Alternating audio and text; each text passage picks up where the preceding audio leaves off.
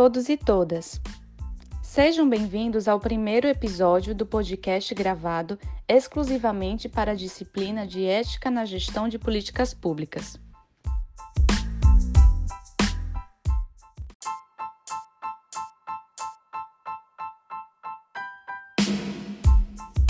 No episódio de hoje recebemos a professora Raquel Silveira e desde já agradecemos a sua participação. Para darmos início à nossa conversa, Raquel, conte-nos um pouco sobre a sua formação e atuação profissional. Olá, eu sou Raquel Silveira, tenho formação em gestão de políticas públicas e no direito e atuei no nível municipal, estadual e federal da administração pública.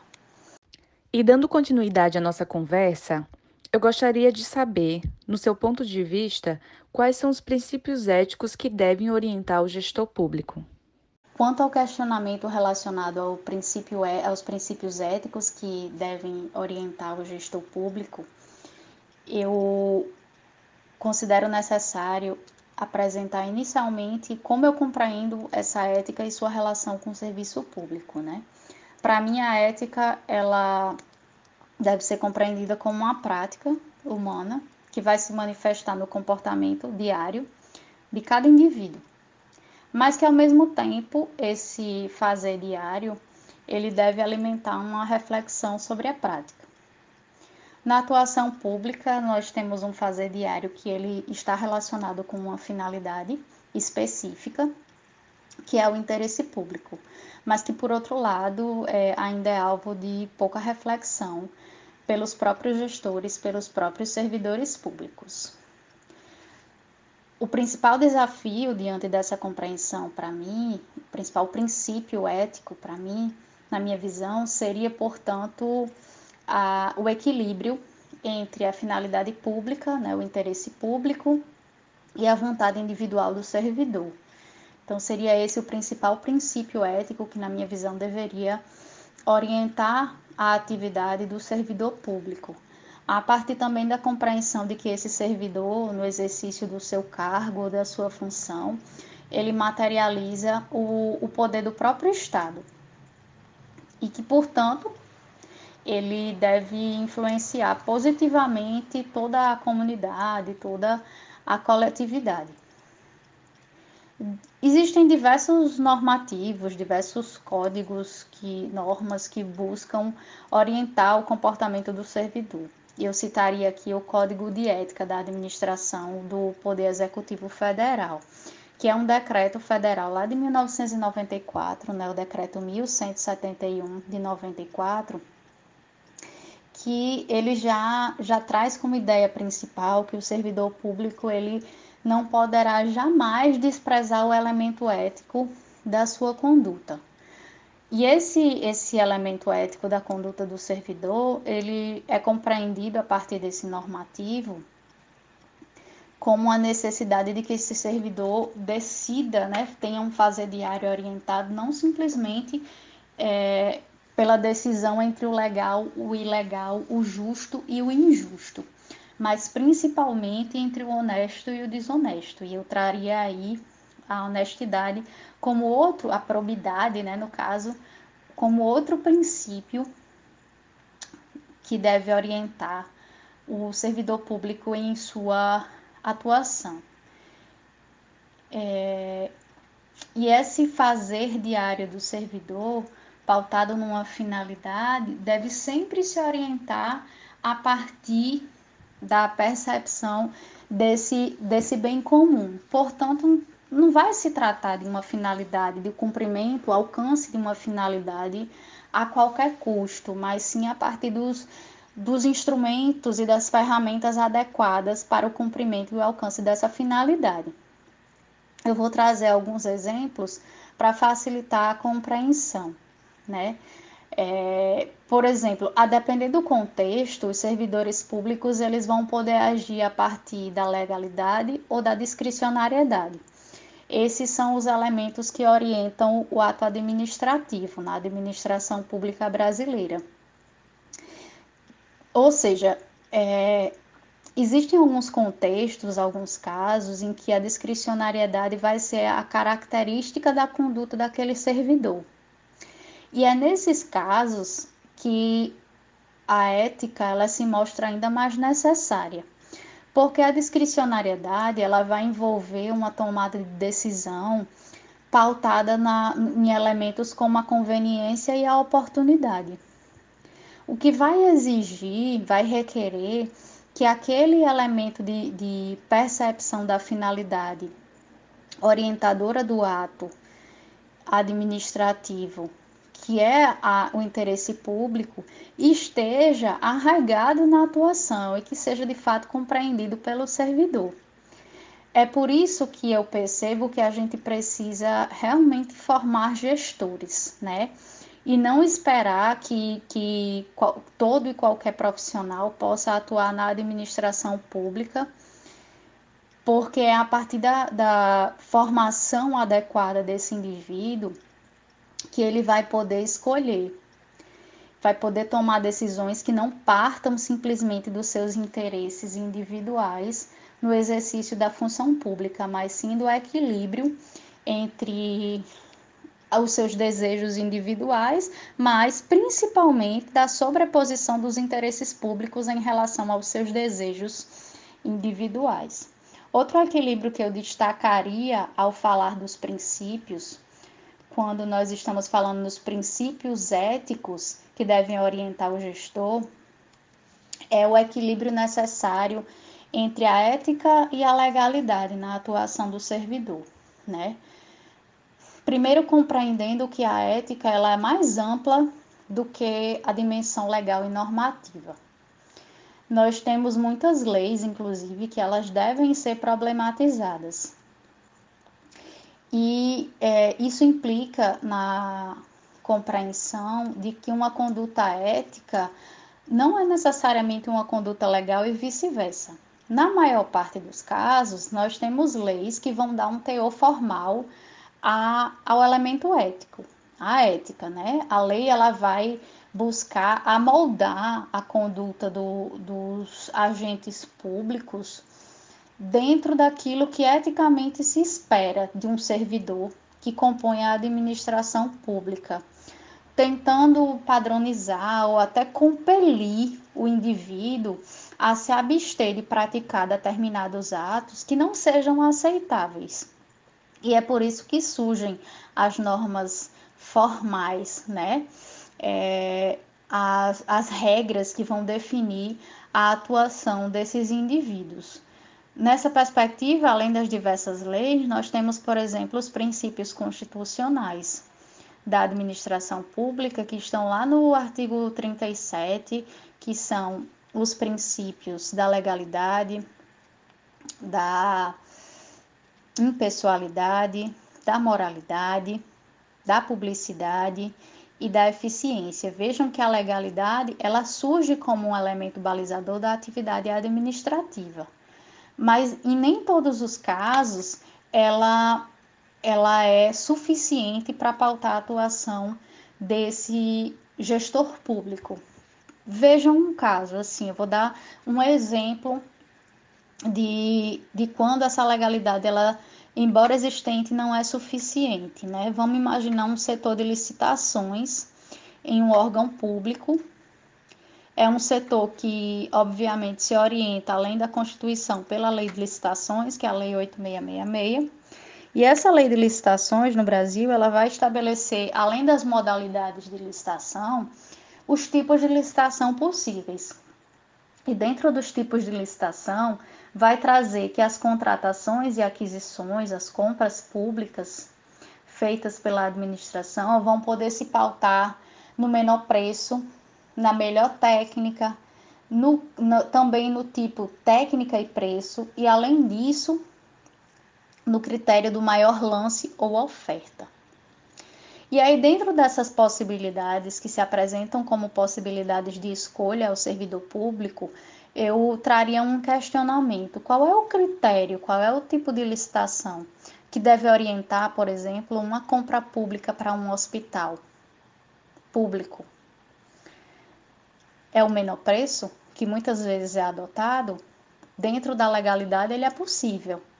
Mas eticamente, essa escolha é aceitável? Para uma escola, qual é o material escolar, o, o critério que deve orientar a compra, a aquisição dos equipamentos e dos materiais para crianças em creches ou em escolas, né?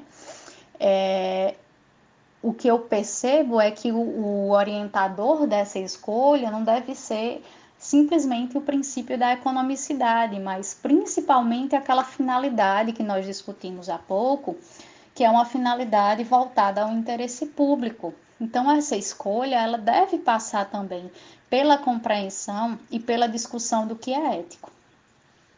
Além do, do, do desse princípio relacionado às finalidades né, e a discussão entre o equilíbrio da legalidade com a ética, eu citaria também outros princípios fundamentais, como, por exemplo, a cortesia, a própria, é, que não é muitas vezes citada ou compreendida e até praticada, a empatia do servidor público no atendimento, né? o cuidado, o zelo no, no fazer diário na administração pública, um, um agir pautado na efetividade, na eficiência, mas sempre pensando que todos esses princípios que eu acabei de citar, eles somente serão possíveis e somente serão praticados se a finalidade da atuação pública ela for bem compreendida. Dando sequência, quais seriam os desafios para a construção de uma gestão ética e transparente no Brasil? após discutir os, os princípios, eu relacionaria com os principais desafios que são postos para a construção de uma gestão ética e transparente na administração pública. O primeiro desafio que eu apresento é o desafio que se relaciona muito com a discussão que nós fizemos há pouco, que é um desafio do mirar o interesse coletivo, do perceber qual de fato é, é a nossa missão no setor público, né? Nós vivemos em uma sociedade complexa, cada vez mais complexa, dinâmica, que é, nos impõe um ritmo acelerado.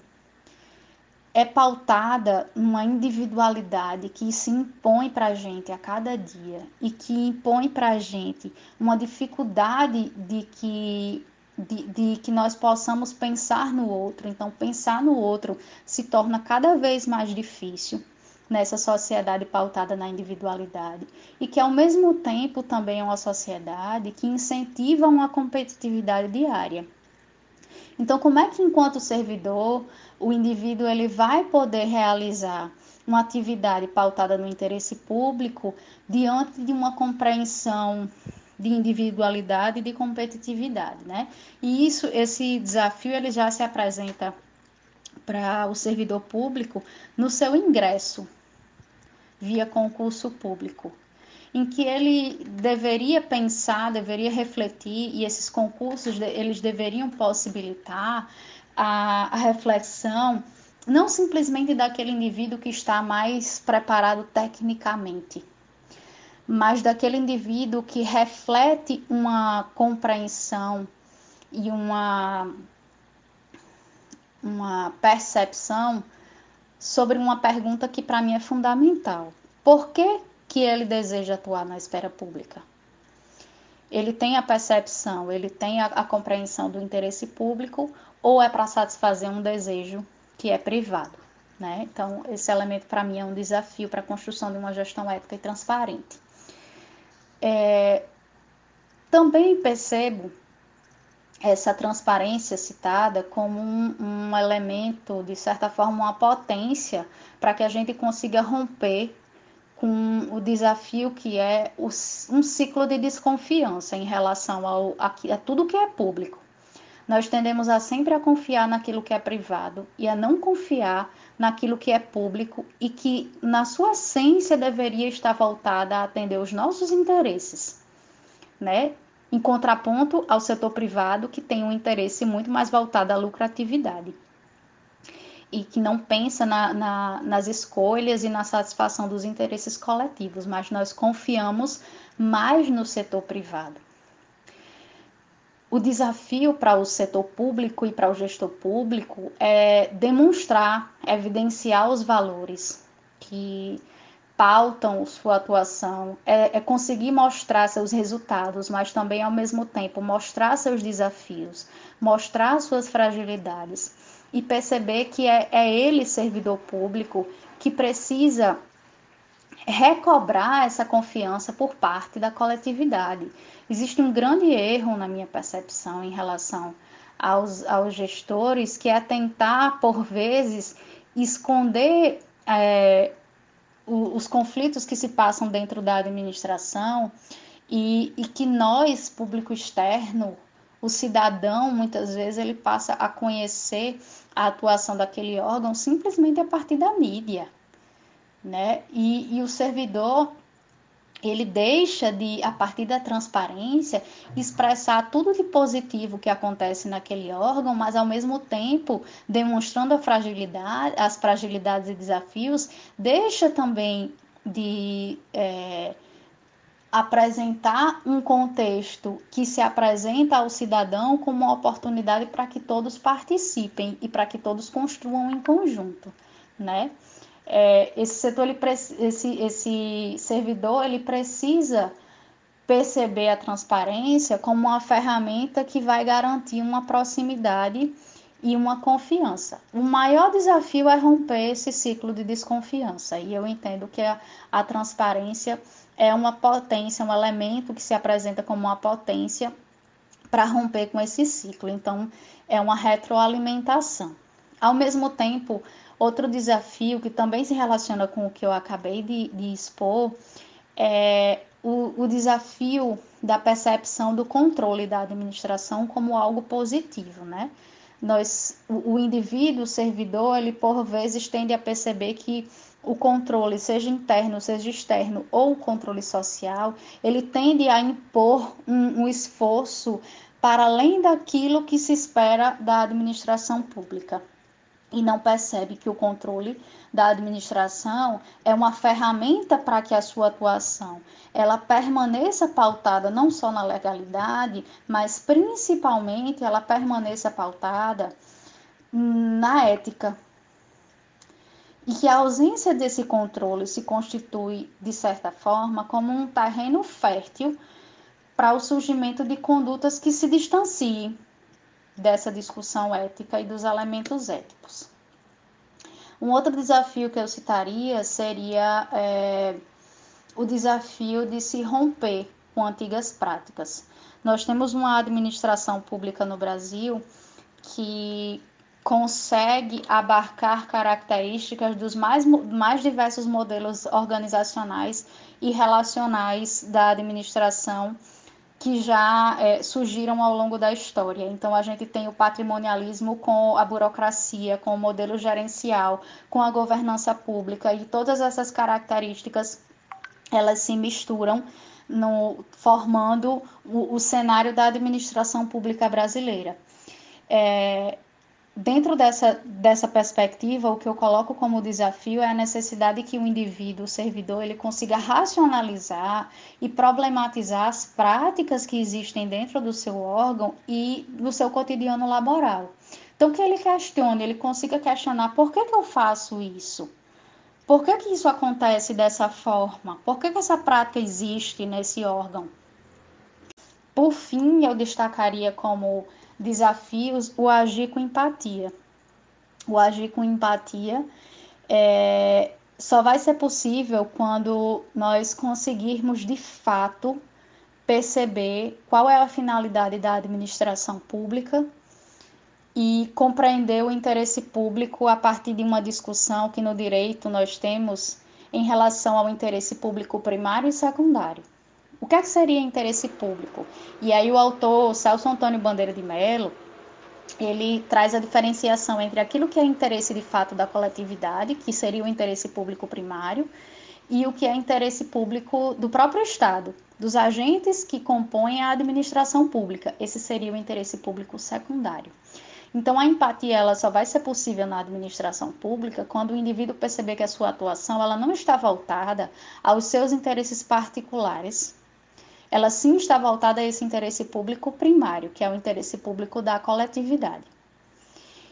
E, por fim, eu destacaria como desafio a importância de se criar uma cultura ética dentro dos órgãos, de que realmente a cultura, a cultura ética, o agir ético de um indivíduo consiga contagiar os demais indivíduos, né, a partir do rompimento de práticas tradicionais e práticas antiéticas e que sejam capazes de instituir uma rotina ética, um cotidiano laboral ético nessas instituições.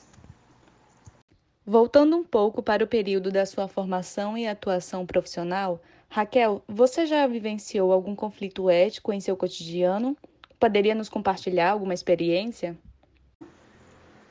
Eu lembro muito de, de casos de quando é, eu atuava em um órgão específico e que em um momento eu questionei uma prática que eu não encontrava um respaldo legal específico que justificasse aquela conduta. E eu cheguei no órgão perguntando por que, que, que, que essa prática existe. E a resposta que eu escutei foi: porque sempre foi assim. Então, é necessário que o servidor passe a questionar se sempre foi assim e passe a reconhecer e retirar dessas práticas aquilo que funciona, aquilo que de fato se constitui como elemento que vai contribuir para o interesse público, e também passe a romper com amarras anteriores de práticas é, antigas e tradicionais que não correspondem mais à busca dessa finalidade.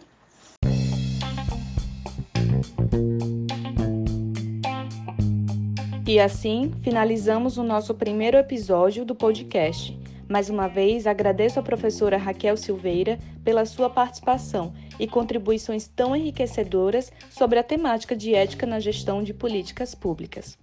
Agradecemos a participação dos alunos e ouvintes e contamos com a participação de todos e todas para o nosso próximo episódio. Bons estudos e boa semana!